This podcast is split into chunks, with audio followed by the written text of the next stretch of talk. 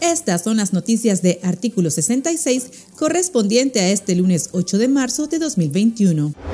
Nicaragua conmemora el Día Internacional de la Mujer, con cuatro presas políticas, entre ellas una transgénero, que son parte de las más de 100 personas que se encuentran en las cárceles del régimen de Daniel Ortega por razones políticas. Mujeres defensoras de derechos humanos denunciaron que en el país no hay nada que celebrar y demandaron la liberación de las opositoras. Las encarceladas del régimen son María Esperanza Sánchez de Matagalpa, Carla Escobar y Julia Cristina Hernández de Masaya y Amilcar Cruz, transgénero conocido como Celia Cruz, originaria de la isla de Ometepe, quien se encuentra recluida en un penal para varones. Las defensoras también denunciaron que desde hace una década las feministas tienen limitado el derecho a protestar.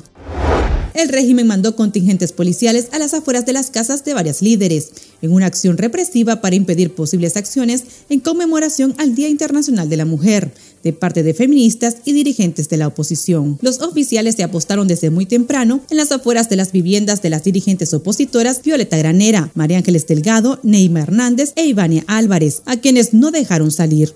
Tamara Dávila, integrante del Consejo Político de la Unidad Nacional Azul y Blanco, y Suyen Barahona, dirigente del movimiento político UNAMOS, reprocharon que la policía violará su derecho a la libre movilización. Escuchemos a la opositora Tamara Dávila.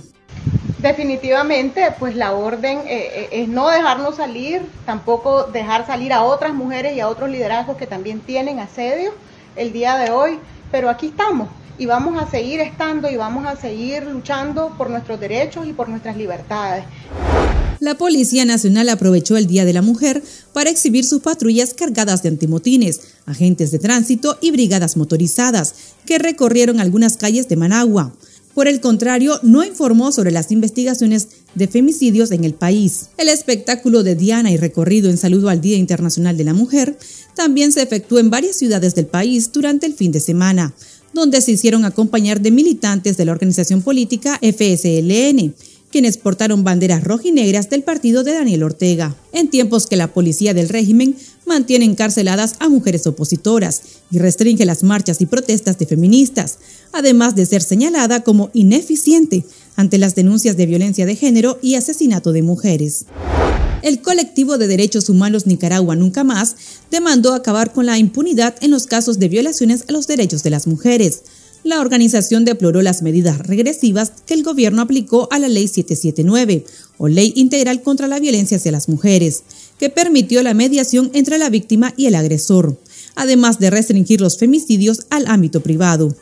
Los defensores también denunciaron las nuevas leyes restrictivas del régimen de Daniel Ortega, que limitan la actuación de las abogadas al amenazar con multas y cárcel a las personas que no coinciden con la posición de la dictadura. El colectivo exigió políticas públicas que acaben con la violencia contra las mujeres y se garantice a las víctimas el derecho a la justicia cuando se avisoraba humo blanco entre la Alianza Ciudadana y la Coalición Nacional, integrantes del Partido Ciudadanos por la Libertad informaron que los acercamientos entre ambas organizaciones opositoras aún no es una realidad. La reunión que estaba programada para celebrarse este próximo 9 de marzo entre la Alianza Ciudadana y la Coalición Nacional se postergó. Ahora señalan a C por L de Kitty Monterrey de estar poniendo trabas para evitar este acercamiento. Recientemente, Oscar Sobalbarro, vicepresidente de C por L, desconoció una comunicación oficial que habría mandado la Alianza Cívica a la coalición nacional, accediendo a sostener la reunión exploratoria, e insistió que se van a reunir con cada miembro de esa agrupación por separado.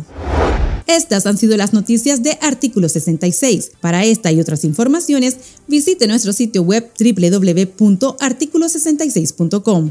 Síganos en Facebook, Twitter e Instagram y suscríbase a nuestro canal de YouTube. Les informó Gabriela Castillo.